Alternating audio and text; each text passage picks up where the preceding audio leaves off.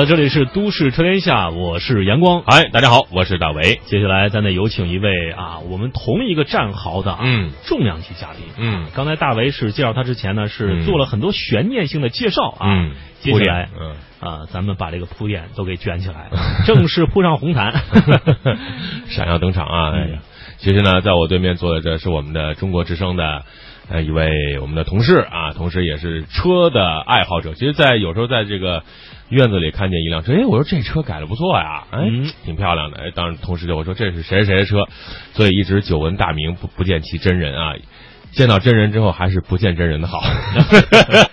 而且呃，其实，在港澳珠三角地区啊，嗯大家对于车的改装是非常有讲究的。嗯今天是来了一个专业的嘉宾，嗯我们来看看他究竟会带来什么样的好货，让大家受益匪浅。对，我们把它抬得太高了啊！对来自中国之声的李阳，嗯给，大家打个招呼。哎，大家呃，大家早上好，两位主持人好。嗯，叫的太高啊，声音发抖。有人是一下把我抬得有点高，我怕待会儿摔得有点狠。其实，在私下聊天的时候呢，嗯、在比如说在这个食堂里啊，一起吃饭的时候，就 咱俩我们俩就聊车啊，在饭桌上就聊车啊，有哎这个车不错，哎怎么怎么的，头头是道。当时我就萌发了这种想法，我说应该请这样的。呃，资深人士啊，主业是玩车，副业是在 黑里上班的人。这段可以那什么呃，导播切掉啊。这边风比较大。啊，来 聊聊自己的车。嗯好，首先呢，很多人就有这样的一个习惯，嗯、包括我们的听众和我们的微信上的网友都会说，哎，我想买第一辆车啊，嗯我不知道选择什么样的好，他会把车分为很多的类别啊，各个系列。那么就从你，首先得问你，到现在你隶数一下自己开过多少辆车，就是你拥有过的。拥有过的车，嗯我估计得有个十十几辆吧。十几辆，十几辆对，拥有过的，拥有拥有过啊，过去式啊，对，拥有过的，比如说就是可能到手开个半个月一个月，嗯，然后或者有的车开的比较长，开个一两年。嗯，啊，这种情况也都有，大概十几个吧。那要是开过的车，那可太多了。开过的太多了，对拥有过的就十几辆。对对对，哎，我特别想问，就是怎么样？为什么会把这个拥有过的车啊，每个车的这个使用的周期，我们看到非常短啊，一两年的时间就会换了。这这个理念是怎么想的？他是钱多烧烧的呢？钱多烧的呢？还是说是对车啊有更多的这样一个追求，喜欢尝试不同的感觉？呃，其实呃，男人吧，反正嗯对车都有一个天生的一个喜好。嗯嗯啊，比如说，我想二位也一样，比如说可能某些时候我喜欢超跑，嗯某些时候我喜欢这种小的性能车。嗯啊，有些时候觉得，哎，出去一玩，看人家开这个越野，哎，这不错，嗯就想玩玩。然后越野里边又有好多车，哎，嗯那我就心想，反正正好有这种途径，然后朋友也有租二手车的，我说嗯那就，哎，一看收了这车挺便宜，比市场价还挺合适，车况也好，那我就拿来开开。开了开了半个月一个月，发现哎这车不适合自己，嗯然后说那那那哥们儿你再帮我出了吧，嗯啊，基本上就这样。对，其实这根本跟钱没有关系，这是一个爱好啊。就就是对有很多男人他有自己爱好，比如他喜欢这个收藏酒啊，收藏球鞋啊，是收藏这个这个核桃等等等等。但是呢，对于李阳来说，他比较喜欢。换车，这是嗯我们一直节目在追求的这种二手车的理念，就是我们要把这个车流动起来，让更多人去尝试不同的理念、不同的汽车生活。但是，你的第一辆你拥有的车是什么车？我第一辆车很小众，嗯，呃，是那个荣威的七五零。嗯，荣威七五零的确很小众。对，嗯这个车我开了是五，我记得是五月底买的，好像我七月份就转出去了。哪一年？呃，是零八年。零八年。哦其实那个时候我记得是荣威的五五零，市面上还不是说很多啊。对，那会儿是七五零，是最早它出的是二点五 V 六的，对，对然后在零八年它主推的是一点八 T，嗯然后我当时想买二点五 V 六就死活买不着，生产线上根本就没有。嗯然后呢，后来那会儿等到零八年的七中就年中那会儿七月份八月份，嗯现在他开他开始推五五零嗯，啊，五五零我也去看过，也去试驾过，但是我后来我看实在没什么意思。就选择七五零，为什么？是你觉得这个七五零是对标的你同同样的竞争对手是哪些车型？当时给我们介绍。其实当时我想法很简单，嗯我特别喜欢那会儿马六轿跑特别火，对对啊对对，的确我特别喜欢那款车，而且我是脑子里就有一个关概念，就是说我拿车我肯定要改。嗯对然后在在我定，本来我想定马六轿跑，这两个价格差不多都是二十出头嗯啊。然后我在我定之前订车之前，我已经把改装件都已经定好了。嗯就买就是买车之前已经把需要改装的东西定对好了，对，轮胎轮毂啊，就房子还没买，我这家装都已经定好了。对对对。嗯然后呢，结果后来也是老妈发现了我这个苗头，觉得不对劲儿，嗯然后就跟我爸说了，然后我爸就劝我，然后就反正两个人就不想让我改车 啊，然后最后呢，老爷子去看车，看了说，哎，这荣威七五零挺挺沉稳的啊嗯，你就你就这车也不错，你就买它吧。嗯，嘿，我当时就是也是脑子一热，这就就买了。这这，我说实话，跟听众朋友看不到李阳，荣威七五零这个外观和它的这个风格绝对不适合于在我对面的这位啊爱车的人士，因为它比较的商务，嗯对啊，很就是那种很稳的感对觉。英伦范儿嘛啊，对，很我觉得绅士穿这种就是应该穿一个风，穿一个风衣，然后这个这个马丁靴，然后嗯就很很绅士的那种，那种很 gentleman 的。但你肯定就是来吧，走你的那种。而且那个车，我觉得它是年龄段啊，我觉得在那个时候，四十多岁可能对四十以上，我觉，得所以说嘛，后来我想了想，基本上老爷子觉得好，因为他他到岁数了，他喜欢这种沉稳的车嗯，当时改了没有？啊。没有荣威，荣威这个车家里人让买的一个很大一个原因，就是因为这车没什么可改的。对，我觉得也，是也。就是说你原来是想买马六轿跑，对准备改，对定件儿都定了，对对对，然后就突然老爷子说，哎，七五零不错，荣威七五零不错，咱就定这个吧。对所以这是就是啊、屈服于父母的这个压力之下，嗯，咱就把这车给买了。对。买了，买了之后就开了两两个月，这两个月是一个什么 样的过程？使用过程，边开边心里不爽。没有，其实呃，整体说啊，荣威七五零这款车，因为它是拿的那个罗孚的，我记得是罗孚吧，好像拿的嗯罗孚的整个对生产线。对对对嗯，然后它这个车其实整个它的底盘啊，整个各很方面扎实非常好，嗯非常好。但就有一点，它的小毛病，国产以后小毛病太多了。嗯哪些呢？天窗开关坏过，嗯然后那个水温的控制坏过，直接给我路上开锅了。啊，呃，然后还有那个，它有个叫对它那个导航，然后失灵。导航是是零那个时候手机导航还不普遍。嗯。对，那会儿基本上没有用手，全都是靠车载导航。嗯，对对对然。后导航失灵，然后各种小毛病，然后要不然就异响。嗯，哎呀，实在是我我那会儿跟四 S 店售后特别熟，嗯，见天儿去。对，见天儿去，我啊跟人特别熟，称兄道弟的，有点什么小毛病，直接加塞儿就给换了。嗯也就是说你，其实你从新车到到出去卖出去也就俩月，对对对，两个月就出现了这么多小毛病吗？对，特别多，真的。两个月两个月撑死了也就三千公里，两千公里。没有，我跑车比较狠。得五千吧，啊、我至少我我一年平均一辆车就是呃一就在我手里的车加起来一年跑的公里数大概在四到五万吧。嗯啊，你那是一个专车司机吗？在路上，那那没有，因为我现在开越野车比较多，我老出去玩哦啊。然后七五零那会儿可能也因为新车嘛，刚拿过来肯定瘾特别大，嗯，我估摸着怎么怎么也得四五千吧两个月啊。对四五千，对，我觉得这对于这个汽车爱好者而言，这个公里数我觉得是小可以的，嗯真的是可以小。case。呃，而且那个时候是零零八年是吧？零七年。啊，零八年，零八年，其实那个时候中国的自主品牌啊，包括中国生产的车，呃，合资的这些车型，其实技术还处于一个，特别是刚引进的啊，处于一个非常起步的状态。而且现在我们是刚起步，还没有说站得非常稳。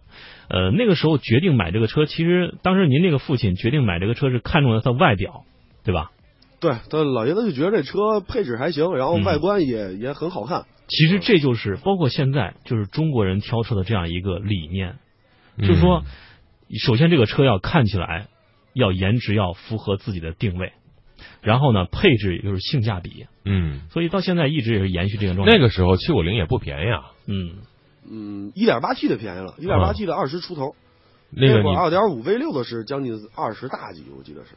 对，其实那个时候拿这个钱出来也并不是那么的就那么的容易啊，毕竟这个这还挺贵的。那你两个月之后，你感受完了，就就卖出去了。卖出去之后，你那个时候已经有想法要换什么车了吗？没有，那会儿那会儿想法很简单，因为那会儿也说白了也不是太懂，嗯，接触的不太多，就刚开开开始。对，然后呢，因为以前再往前开那些就是小打小闹跑什么家里的车呀、或者朋友车开的，嗯。然后当时就想买一个小点儿的，因为荣威那会儿底盘特别低，嗯。然后车又长，嗯。然后又费油，我当时就想的是买个两厢的或者那种跨界车或者怎么着，嗯嗯，然后第二辆车就去买了一个那个逍客，逍客，对，嗯。尼桑的那个逍客，你这是哪一年？呃，也是零八年，零八年八月份奥运那会儿我提的车，你啊奥运会的时候提的第二辆车对逍客。对，逍客这辆车我也看了，因为那个时候我也在关注车。嗯逍客那个时候对标三款呢，两款 CRV，还有途观。对，CRV 那时候订不着啊，一月份打电话。啊那会儿 CRV 还加价呢，太火了啊，对。十月份才能买。那个时候我也看过逍客，但是我觉得对于我这样的对吧一米七五的人来说，这车有点挤。而且逍客这个空间是足够的小。啊嗯。那你当时你就从马上从荣威调调到逍客，这个不在一个不在一个选择的这个平台之上了。因为当时其实可选的不多，嗯。那会儿我记得奇骏好像还没国产的吧，嗯，没有。对。然后就是 CRV，CRV 加价两两万、三万、五万，嗯。然后要不然就加装饰，然后 RAV 四，因为我实在是不喜欢它这嗯四速变速箱，我实在是没兴趣。嗯。啊。然后反观一下，因为还是囊中羞涩嘛，钱不够。啊。然后后来想二十来万，我说那就买一逍客吧。然后那会儿外观不错，而且日产的东西，我觉得它的 CVT 比较平顺嗯对，然后二点零 T，然后各方面还都不错，只有嗯空间稍微小点。反正我那会儿我心想，最多俩人坐嗯，啊，反正前排也够了 啊，就就买这个。那是我开的最时间最长的一个车，多长时间开了四年，嗯那辆逍客，对，开了四年。整体感觉怎么样？就是如果让你再回头评价这个，呃逍客真的非常好，嗯呃，发动机没出过毛病，变速箱没有出过毛病，呃，有一个避震漏油是当时，呃，他那个通病后来就给换了，嗯。嗯，然后换过四条胎，嗯，就是跑了六呃八万呃六万多的时候换了，因为我老出去玩，嗯。然后换了四条胎，嗯，其他的没有任何毛病，对前天窗还好使哈，没问题。这其实就是日系车给人的一种感觉啊，扎实。啊。对。其实当时我还特别想问，就是当时你第一次想买的是马六，对吧？对，呃，当时没买成。其实我对马六这款车我也是非常喜欢，因为这款车呢，它的的确确是在节油方面、平顺性方面啊，包括整车的这个质量方面，你要是跑个十几万公里，真的是非常轻松没问题啊。嗯当时为什么会选择马六？在之前的时候，因为马六说白了，马六轿跑那掀背我特喜欢，嗯嗯，我我我爱车有点小众，比如说像掀背的，嗯还有现在这些旅行版，，World，嗯。呃，对 L 肉的旅行或者这些东西，呃，很多人都接受不了，很多人因为为对什么？对对，这像旅行车对于中国人来说，你看很多包括呃沃尔沃啊，包括奥迪出的那些沃呃旅行车，在中国销量是很低很低的。对，因为在欧洲人们认知度很很很好。其实中国现在有一个，我前两天看过一个他们聊车的在说，说为什么旅行车现在不是最火的一个车 RS 六，嗯。嗯奥迪的那款车，基本上加配完提车得两百万，嗯。比 RS 七还贵。嗯。嗯。就说那种车为什么很多人不不认，在欧洲很好，因为中国人要不然就是轿车，要不然就是买越野车。嗯。嗯，你这种这种车跨界这种旅行版，对我们来说，说白了人家无所谓，我用不着。嗯。啊。而观念还是消费观念不一样。对，就在现在的主流的对汽车审美上面，觉得这这些车这个车看的不那么有面儿，嗯就是对看就是哎，这这感觉这就是你干干什么用的这车出去啊是吧？所以说，像 R 四六上了以后，很多人都在说嘛，扮猪吃老虎嘛，对吧？表面上看是一普通车，但是零到一百加速原厂就三点九秒啊，就这种。哎，这所以呢，真的是不能只干其外观哈。好，回到逍客，其实开了四年的车，应该说时间也很长。其实我们为什么要把李阳请到直播间来聊，就是因为很多朋友来提出各种各样关于车的问题。对于我们来说，我们去试驾，试驾也只可能是最多给我一周，我把这车开一周，我我写个这个总结报告或者跟大家说一说。但对于你来说，你是在一直使用它，而且是自己花钱买的这个车去使用它，你的心态和你的这个观察点肯定跟我们的消费者是这个吻合的。那么对于很多朋友，他也会买，绝对想买现在的逍客。那么对于以往的逍客这个严格的过程，你在使用的过程当中，对于逍客的这种理解，感觉，逍客，嗯，怎么说呢？定位就是说两口之家，嗯就是三个人如果带孩子的话，呃，就是一小孩的话，就是比如说可能婴幼儿，对婴幼儿这种可能还好一点，因为它后排放一个儿童安全座椅，嗯前面坐两个人是没什么问题的。嗯它的整个的，比如它的保养、它的油耗，呃，它的耐呃这种叫耐用度吧，嗯各方面都还是不错的。尤其是新款逍客，你要是为了城里纯代步的话，它现在新出了一个，好像逍客现在全全全都是前驱，然后是嗯。出了一个 1.2T，嗯。它你想这 1.2T 油油耗的话肯定会很低，我的2.0当时自吸的那个油耗城里开也就九个十个，嗯，一点二 T 的话肯定会更低，而且加上它的保养各方面，呃，成本也很低，就是家用家用还是不错的。家用不错，对对对，一点二 T 的现在能带动这辆车吗？啊，没问题，没问题没问题，嗯没问题，没问题啊！而且城里足够了，你要上高速的话，可能超车会费劲嗯啊，但城里开没问题。这车是绝对不会拿出去爬山路的吧？呃，跑跑铺装路面的山路没问题，嗯非铺装路面就别想了。所以呢，大家要要有一个概念啊，所谓的这个城市 SUV，这是不太适合非铺装路面去玩这些车的，那只能上到另外的一个越野车的这样角度。越野车我们一会儿慢慢聊。好，顺着时间轴我们继续往后推，四年之后的逍客是吧？要荣归故里了，要这出手了吗？啊，出了出了，那当时买的多少多少钱？出的时候多少钱？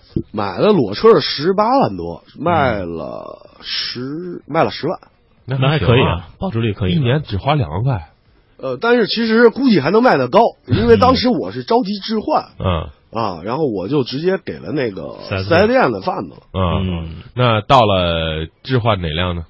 呃，我置换的是起亚的霸锐，也是小众车。起亚的霸锐，这车我们在二手车评估和我做这么长时间节目，还真的很少听到。嗯，这个李阳的口味是很刁啊，啊，嗯这个这个这个，你你你你吃的这些东西都，所以就愿意跟你聊一聊。这霸瑞，起亚的霸瑞，说这款车为什么会选它？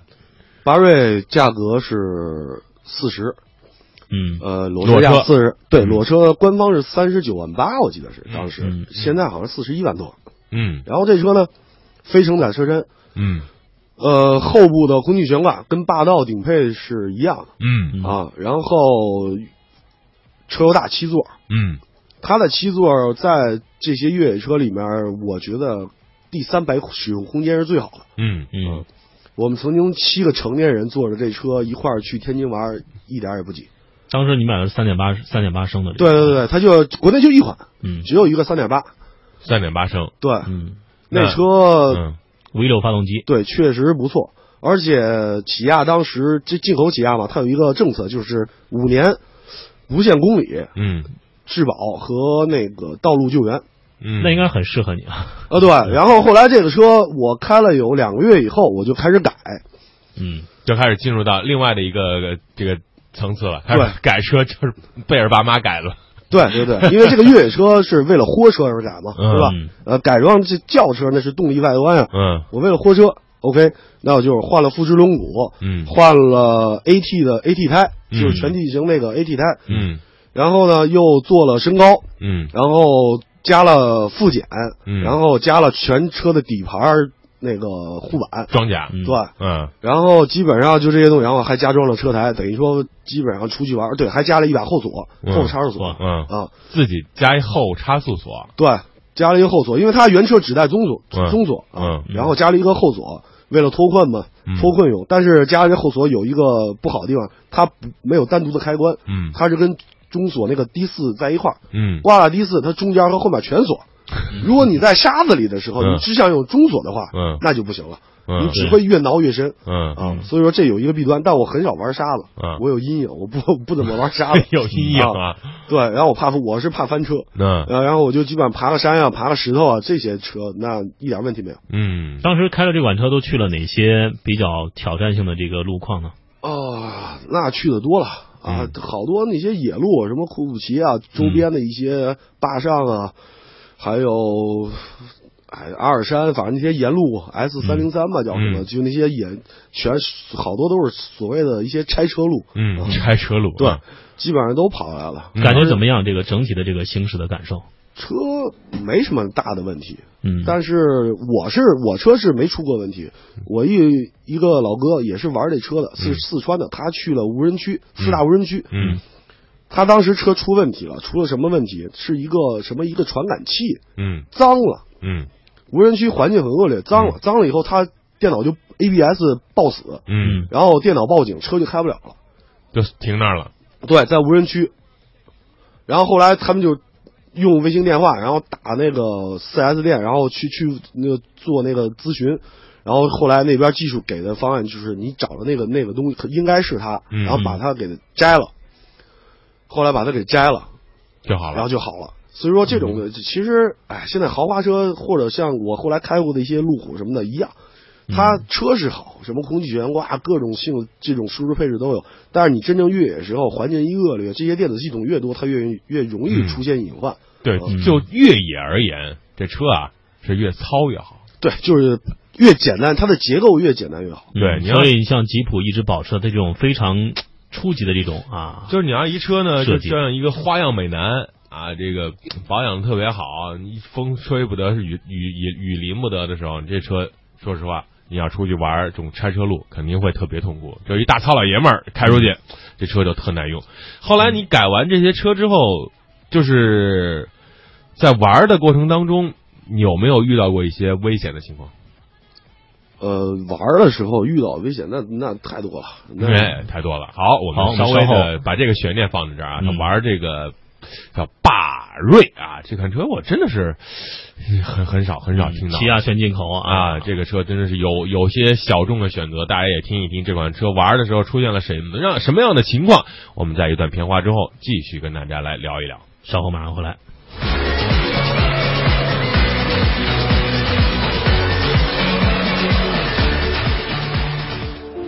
当维多利亚湾收获清晨的第一缕阳光，当澳门历史城区人来人往、熙熙攘攘，当羊城新八景迎接四面而来的欢声笑语，当大小梅沙海岸线夜色阑珊、星光璀璨，中央人民广播电台华夏之声，随时随地在您身边。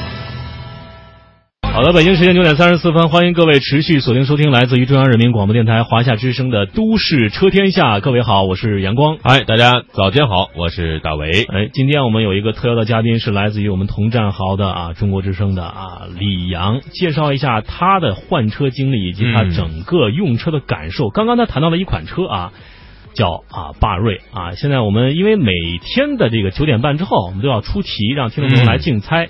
那么今天的题呢，由李阳来出啊，嗯看看他能给我们出一道什么样的题。当然，这个难度要控制啊。嗯好的出，来初来驾到，出个简单点的吧。嗯这个霸瑞是哪个品牌的车？两个选项：A 呃起亚，B 呃现代。嗯，好非常简单啊非常简单。霸锐 A 是属于起亚的，B 是属于现代的，都是韩国啊。大家来猜一猜。其实听众朋友可以把您您觉得你想买什么车的这个问题发送过来，比如说我想买哪款车，因为李阳呢对于车是非常的了解，而且他自己也拥有过十几辆车啊，这是过去式，现在还有一两辆，他都试过，每辆车都有所涉猎，不管他开过还是没开过，都能给您一些作为一个消费者的建议啊，并不是说是一个车评人啊，或者说是一个车企的人给你一个建议，比较公正和客观。嗯好，说到了霸瑞这款车呢，很小众，但是性能相当之好，改完之后就上路了，跑了那么多的越野的地儿，危险肯定也是有的，走的越多，特别是对于越野车来说，风险控制在哪儿？遇到过什么样的危险？呃，最险的一次差点把命丢了。嗯 呃，那次是我记得是应该是一二年的十二月份。嗯。呃，当时刚下完大雪，然后我心想，我说正好休两天假，我没事儿干，我说去那个泡泡温泉吧，嗯。嗯。我就自己开着车奔那个那叫赤城张家口那边，赤城。对，赤城温泉很有名，嗯。然后我就奔那边走，结果导航呢？我就按着导航，结果导航指的那条路其实没错，但是一是一条山路。嗯。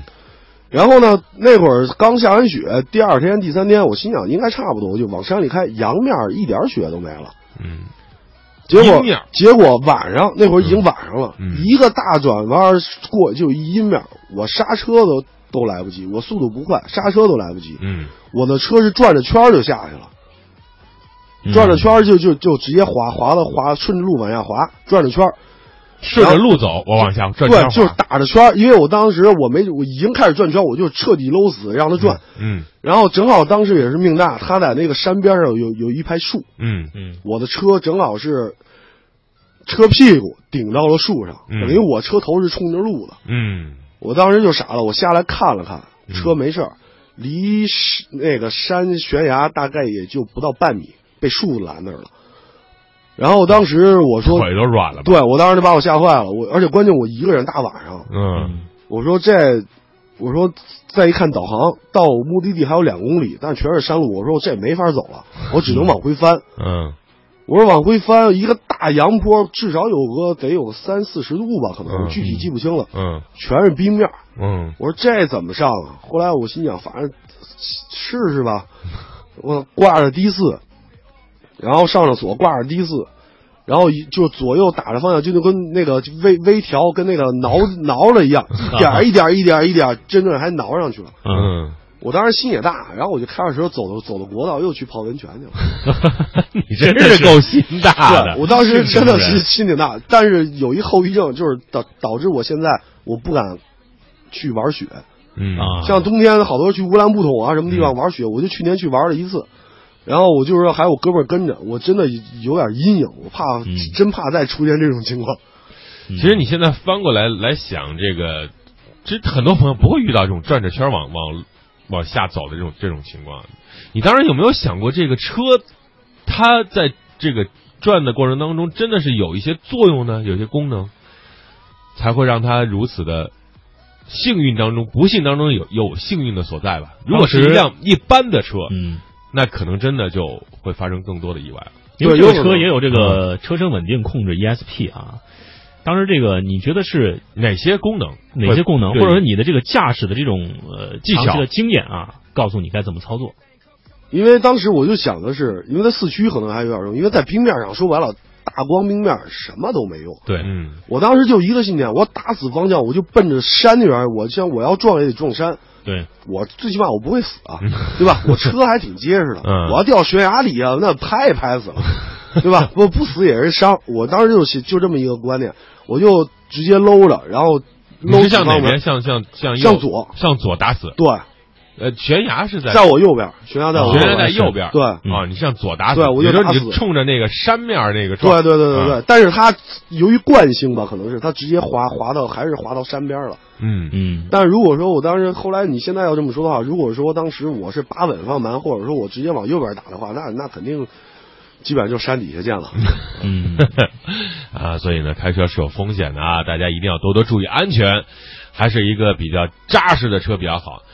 出了这样的事儿之后，是不是心态发生了变化呢？想找一个不那么不那么越野的车，要稳一点的。嗯开始换第应该是第第四辆车了。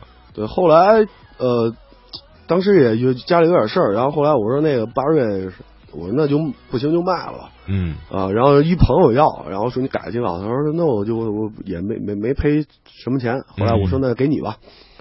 后来那会儿我心想，那就踏实买一轿车开吧。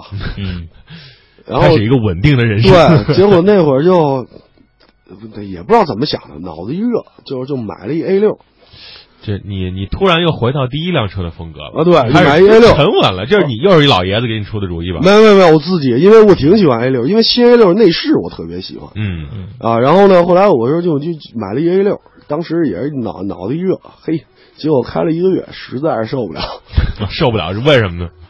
就是太安逸了那车，那车那车太安逸了。对，你说要不是提速也挺快，配置也高，什么都有，但就是你说它没激情。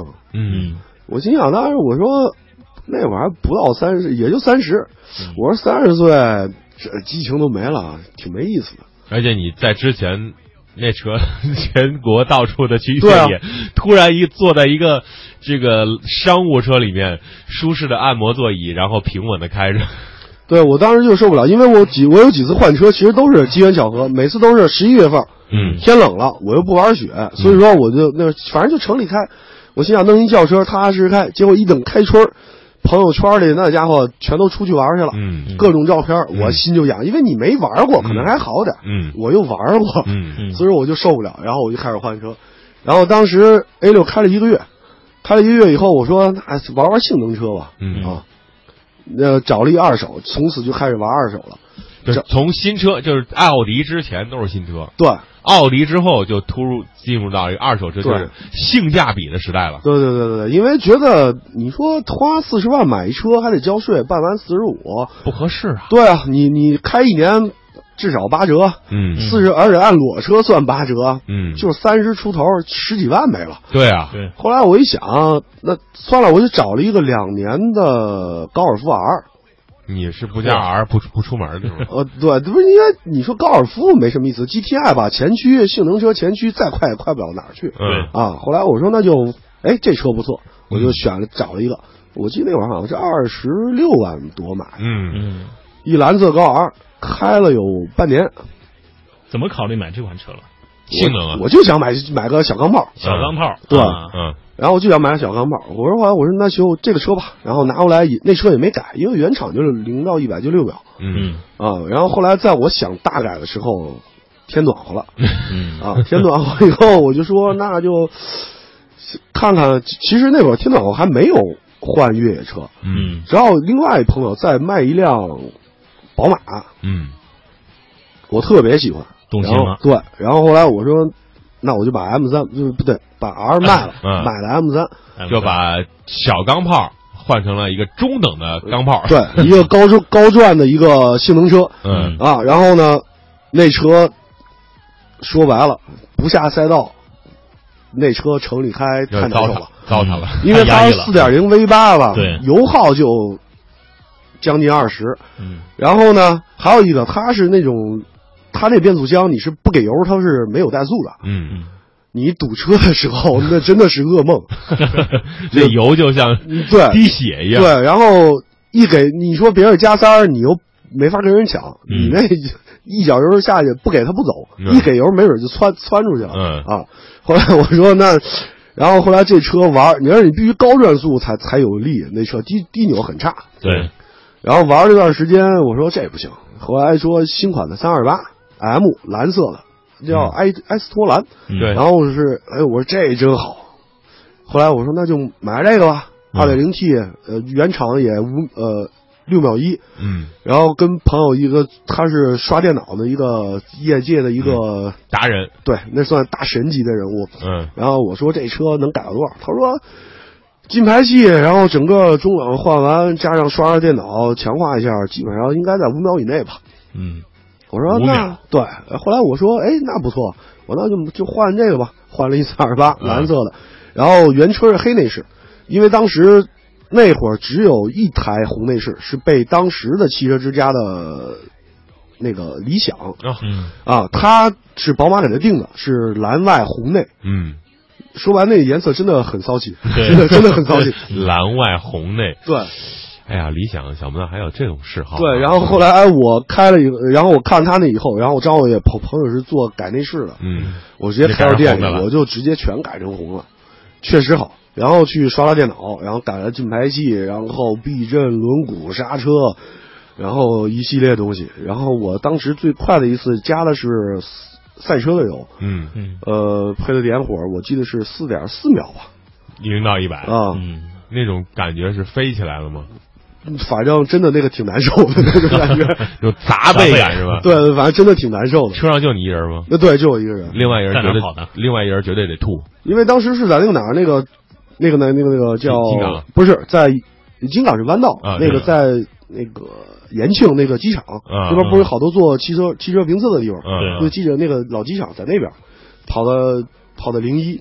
后来现在我发现他们真正玩车的人根本不跑零一、嗯跑零四或者跑一百到二百的加速，嗯就爱比这些。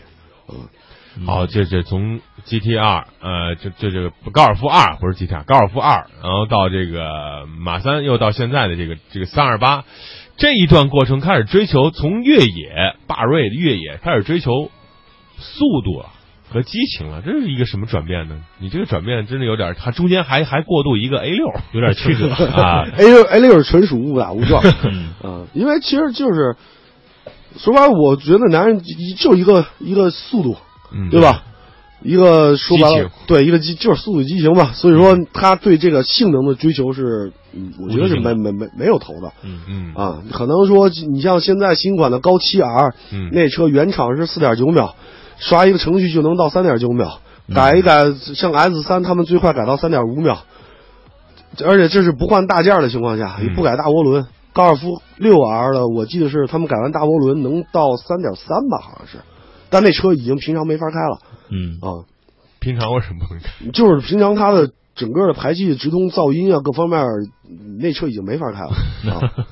纯玩的是吧？对对，就平常纯玩或者聚会啊或者什么的这种比赛啊去去玩玩，嗯就这种。哎，我们不妨让李阳再畅想一下，如果再让你换的话，啊，他还有呢，还没完呢，还 还没完呢，还完没完呢？这还是小部分。这分上下级说啊。到到了这个三三二八之后呢，呃，三二八，三二八还不能满足你呃，对，三二八，因为说白了，它毕竟一四缸车啊嗯啊，四缸车代替，而且说白了，宝马的四缸车的那个怠速的声音真的很难听，对跟拖拉机一样，哒哒哒哒哒哒哒，尤其冷车的时候。嗯然后后来我说那不行，那怎么也得整一六缸往上的嗯，啊。然后后来我说那就想想，嗨，那五三五吧，五三五，哎对这个五系必要必须要到顶的啊。对，五三五。然后哎，这是你再把前车都卖了，再买这个的哈。对三二八是怎么着？我那车改完以后，我当时排气有点共振，嗯然后 我就给我一朋友说，我说你这他有电改装店，我说你把车开走，给我调一下。他店长就开走了，结果下午开走，晚上酒驾就给我撞了。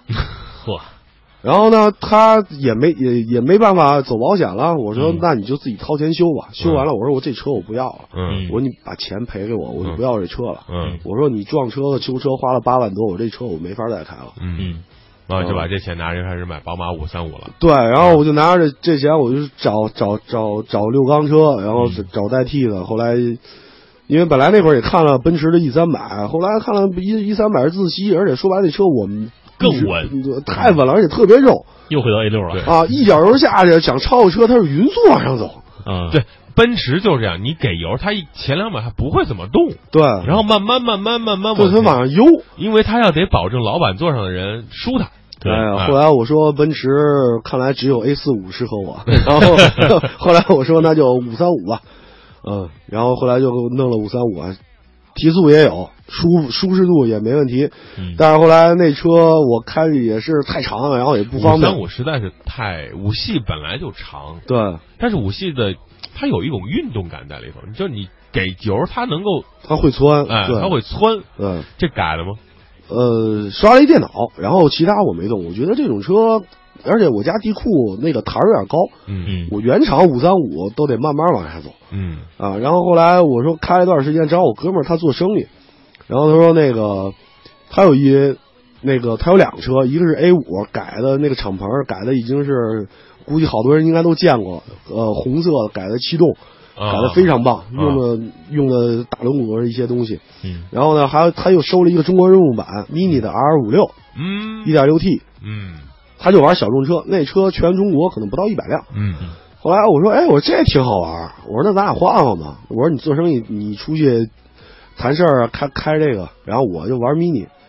然后 mini 小车刚开的时候，实在是让我吓一跳，车小前驱，然后就只要有点沟坎儿，全让你知道。无无避震，就无过滤啊，对就是还还咬感，觉感觉就是硬连接，一点避震没有嗯啊！但是这车，呃，进排气刷了电脑，我真的很猛，嗯，真的很猛。我觉得你是那个两排的那个吗？对，R 五六两门的那个，它那个是是溜背的那个是那个吗？还是方形的那种？是这呃，你说的是 Club 版，不是，我是就是 mi- mini，就是 mini 普通的最最最经典那款，科普哦 S 对，酷派 S 啊，然后当时就玩了一段这个车，现在我还在开，然后可能这段时间我又准备换了，因为开春了嘛。换什么？啊，我寻摸了一个二手的那个牧马人，牧马人啊呃，牧马人跟天津港有关系爆炸的，呃，没关系，那车我不会碰，它便宜是呃之前三点六的撒哈拉两门，呃呃两门吧，好像是、嗯还是四门的，我记得当时他跟我说是三十嗯三十万，嗯呃问我要不要，我说我不要，我说那玩意儿辐射太大，我说我拿回来。我最起码我得把车整个里外翻一遍，然后玻璃全换。我座椅说白了我肯定不能要。当时爆炸完又下大雨，你那车你想那里面能好吗？